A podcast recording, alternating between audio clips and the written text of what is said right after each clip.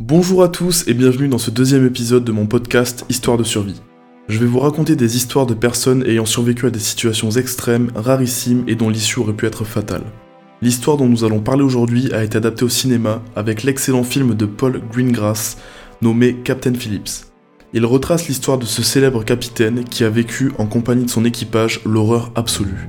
Nous sommes en avril 2009. Richard Phillips est un homme de 54 ans qui travaille dans la marine marchande. Il est le commandant du navire de commerce Maersk Alabama. Il s'agit d'un porte-conteneur de 155 mètres. Le bateau, avec un équipage de 23 marins et chargé de 17 000 tonnes de cargaison, faisait route vers Mombasa, au Kenya. Le 8 avril 2009, quatre pirates, à l'aide d'un navire de pêche japonais dérobé quelques mois plus tôt, se rapprochent du Maersk Alabama par l'arrière. Le capitaine et son second contactent la sécurité maritime qui ne prennent pas au sérieux l'appel, leur indiquant qu'il s'agit probablement de pêcheurs. L'équipage du navire de commerce avait reçu une formation anti-piraterie et s'était entraîné la veille à bord. Leur entraînement avait inclus l'utilisation d'armes et de secours de première nécessité.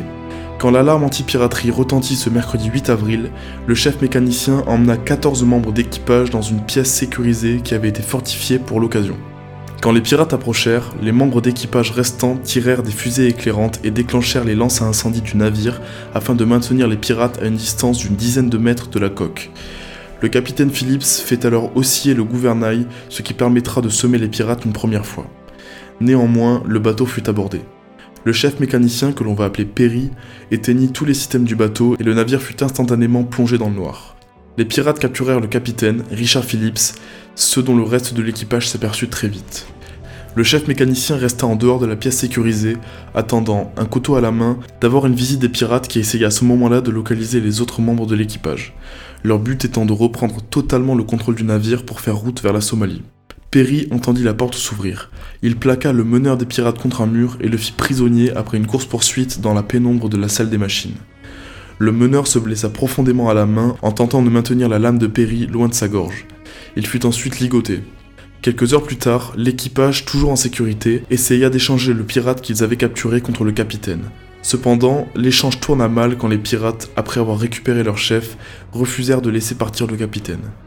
À ce moment-là, le capitaine Phillips les escorta jusqu'au canot de survie, sous la menace d'une arme, afin de leur montrer comment le déployer, car ces derniers souhaitaient s'en servir afin de prendre la fuite. Malheureusement, les pirates s'enfuirent à bord du canot de sauvetage en amenant le capitaine comme otage. L'alerte ayant été donnée, la frégate multimission américaine USS Bainbridge et la frégate USS Halliburton, deux navires de guerre suréquipés de la marine américaine, furent envoyés en direction du navire. Ces deux frégates sont équipées d'hélicoptères qui furent envoyés dans le golfe d'Aden, un espace maritime situé entre la Somalie et le Yémen, pour tenter de repérer le canot de sauvetage.